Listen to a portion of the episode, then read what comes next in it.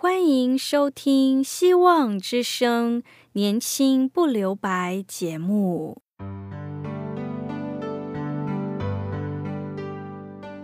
时间是匆促的，岁月流逝，一去不返。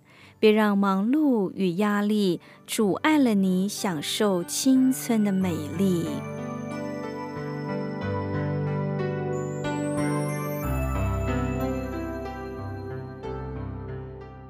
亲爱的朋友，您好，我是启慧。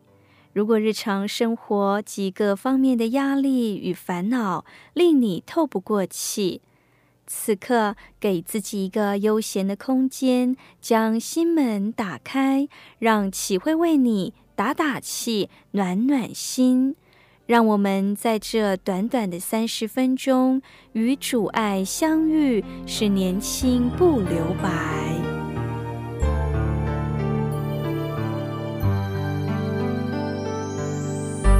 亲爱的听众朋友。今天齐慧要与你分享的题目是“基督是我家之主”。巴比伦王尼布甲尼撒十九年五月初七，他的臣仆尼布沙尔木护卫进入耶路撒冷，焚烧了耶和华的殿、王宫和耶路撒冷一切的房屋，用火焚烧了所有大户人家的房屋。跟从护卫长的加勒底全军拆毁了耶路撒冷四围的城墙。圣经以西结书第三十四章一到四节，以西结说：“耶和华的话临到我说，人子啊，你要向以色列的牧人说预言。”对他们说：“主耶和华如此说：祸哉！以色列的牧人只顾牧养自己，牧人岂不当牧养羊群吗？你们吃肥牛，穿羊毛，宰杀肥牛，却不牧养群羊。瘦弱的你们不饲养。”有病的你们不医治，受伤的你们未包扎，被逐的你们不去领会，失上的你们不寻找，却用暴力严严的辖制他们。十五到十七节又说：“我要亲自牧养我的群羊，使他们得以躺卧。”这是主耶和华说的。世上的我必找寻，被逐的我必领回。受伤的我必包扎，有病的我必医治，只是肥的壮的我要除灭，我必秉公牧养他们。我的羊群哪，论到你们，主耶和华如此说：看哪，我要在羊与羊中间，绵羊与公山羊中间施行审判。亲爱的朋友。家庭对我们的人生影响很大，不管是我们出生的原生家庭，或是我们自己建立的家庭，都深刻的影响我们。列王记有一个非常宝贵的特色，就是跨越好几代。所以我们可以观察到以色列王家的家族一代一代的如何演变，这对我们探讨家庭主题有着非常宝贵的意义。我们看到很多事情最后的变化和结果，可以让我们从圣经来学习。列王记上和记下所有的王。以色列在所罗门死后分裂为南北两国。南国除了中间地带，他亚利他女皇是篡位以外，其他所有的王都是大卫家族。相反的，北国的家族一直在换，将军一直起来篡位。共换了九个王朝家族，比较长的只有耶户的王朝家族。最后，北国以色列就被亚述帝国灭掉，南国犹大支撑了一阵子，再被新巴比伦帝国灭掉。今天一开始，我们所读到的，就是尼布贾尼撒的将军最后攻破了耶路撒冷城、圣殿、皇宫以及所有的房屋被破坏。在原文来说，就是上帝的家、王的家，所有的家都被破坏。从列王记，我们可以看到家主的兴起与衰亡，可以让我们觉得很感慨。那我们可以从列王记上学到什么呢？列王记对家庭的启示又是什么呢？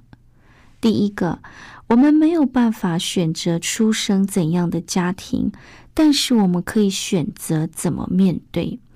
第一，我们可以看到的就是，我们没有办法选择出生的家庭，没有办法选择出生的时代和环境。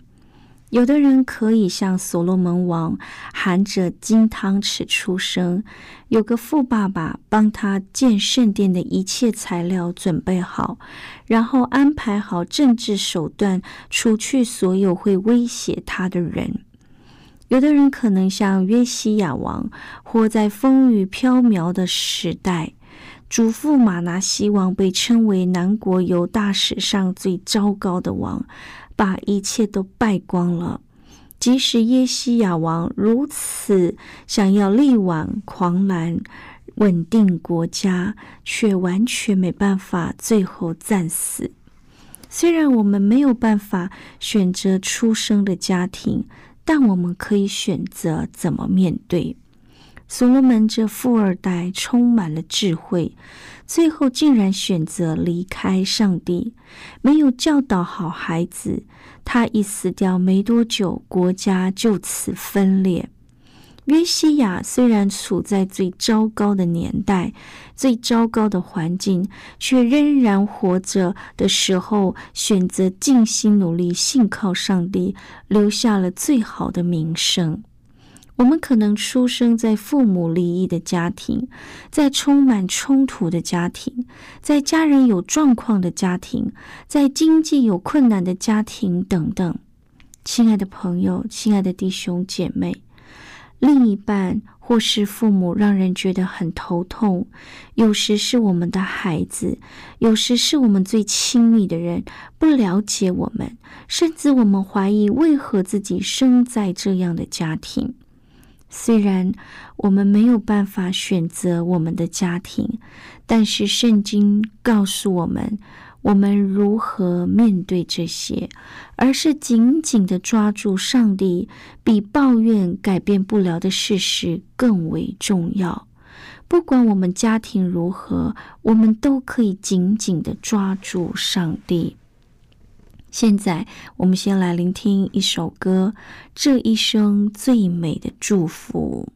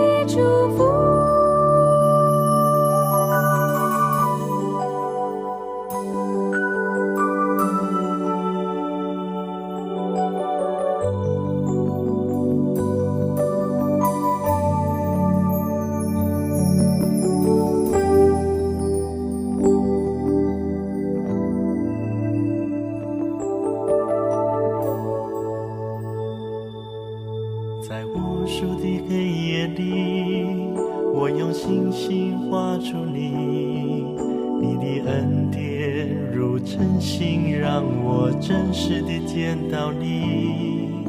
在我的歌声里，我用音符赞美你，你的美好是我今生颂扬的。这一生最。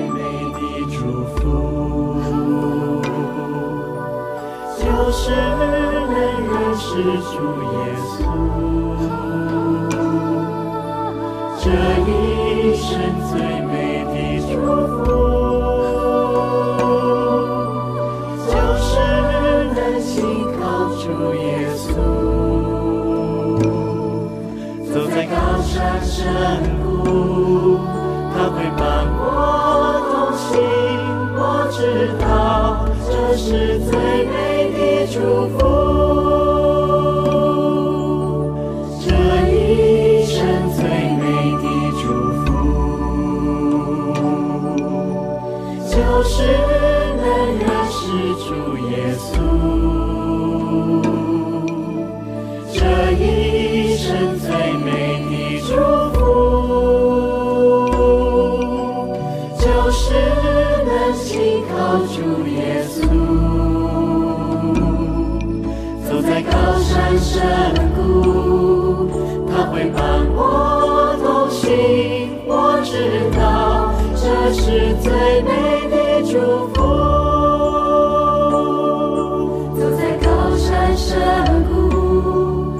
伴我同行。我知道这是最美的祝福。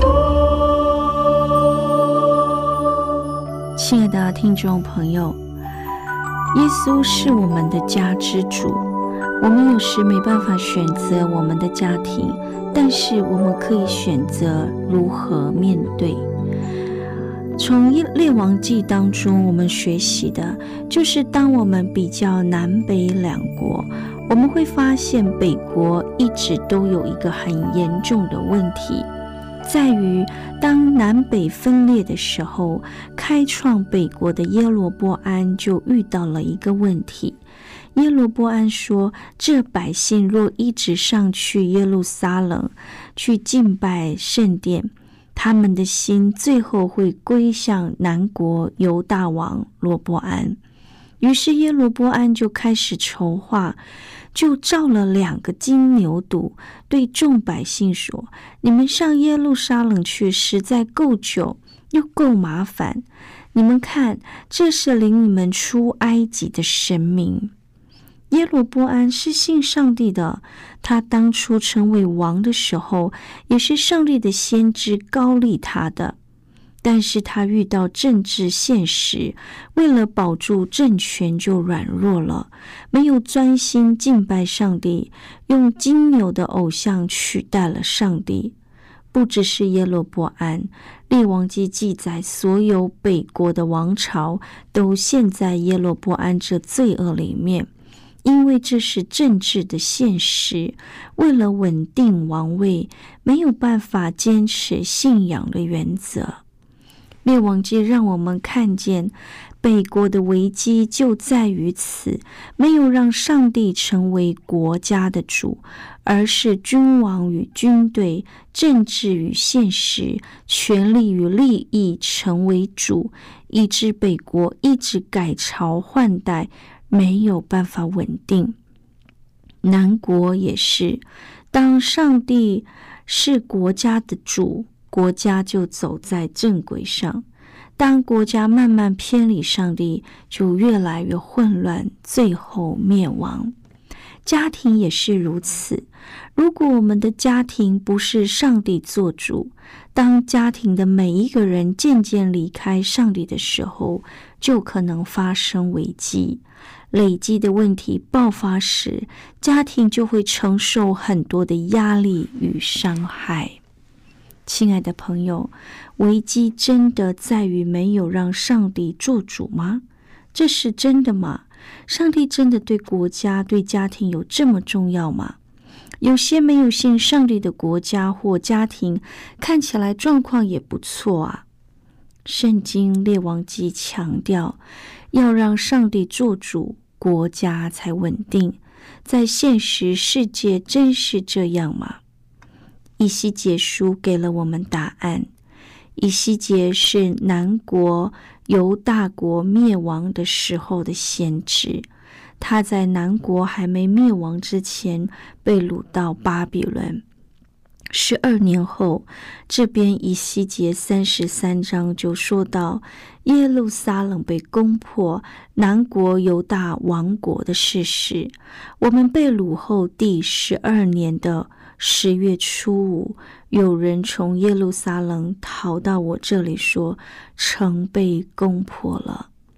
以西结领受上帝的话，说明以色列南国北国为何灭亡。耶和华的话临到我说：“人子啊，你要向以色列的牧人说预言，对他们说：主耶和华如此说：祸在以色列的牧人只知牧养自己，牧人岂不当牧养群羊吗？在这里指的牧人就是君王。以色列南国北国为何灭亡？当君王离开上帝的道。”当他们只顾保住政权而放弃上帝的道，他们越来越走向自私和贪心，管辖、控制，甚至利用人民，而不是牧养他们。失去民心、没有公义的国家，自然走上灭亡的道路，只是时间问题的而已。没有上帝的国家。就没有办法做一个合乎上帝慈爱公义的人，人民自然会支持，自然也会比较有办法去支持那有公义的君王。当然，以人的软弱，一直没有上帝的帮助，要坚持行走上帝的道，还是不容易的。到底我们家庭的主是谁呢？家庭也是一样，当我们离开上帝，离开上帝的公义与慈爱，人会开始变得自私、贪心。人的这些罪恶会自然的让家庭毁灭。当上帝不是家庭的主的时候，当家庭没有走在上帝的道路上，危机就会降临。让我们常常想。我们家庭的主到底是谁？很多基督徒家中都有一个“基督是我家之主”的牌子，但我们家庭真正的主是谁呢？如果家庭的主是家中的某一个人，一切都是他在控制，一切都要听他的，其他的人常常会觉得很辛苦，都要顺着他。就像是用暴力严严的辖制他们，到最后受不了了，就爆发冲突。如果家庭的主是我们自己，都是我们在控制别人，平常看起来都还好，但我们难免是软弱的，没有办法完全公义与慈爱。别人实在受不了爆发的时候，我们也会很痛苦，因为都失控了。如果家庭的主是某个东西，例如金钱、面子、权力、手机，绝对是这些不变的原则等等，这些东西就好像偶像一样，逼着我们去服侍他，然后慢慢的腐蚀，破坏了家人之间的关系，最后让整个家庭破碎瓦解。只有耶稣基督做我们家庭的主的时候，只有上帝的公义与慈爱降临在我们家庭的时候，家庭才有希望。正如主耶和华如此说：“我要亲自牧养我的群羊，使他得以躺卧。”这是主耶和华亲口说的。世上的我必寻找。被逐的我必领回，受伤的我必包扎，有病的我必医治，只是肥的壮的我要除灭，我必秉公牧养他们。我的羊群啊，论到你们，主耶和华如此说：“看哪，我要在羊与羊中间，在公绵羊与公山羊中间施行审判。上帝成为我们家庭的主的时候，他能医治受伤的人，并且不会偏待任何人，用公义来带领我们的家庭度过每一个危机。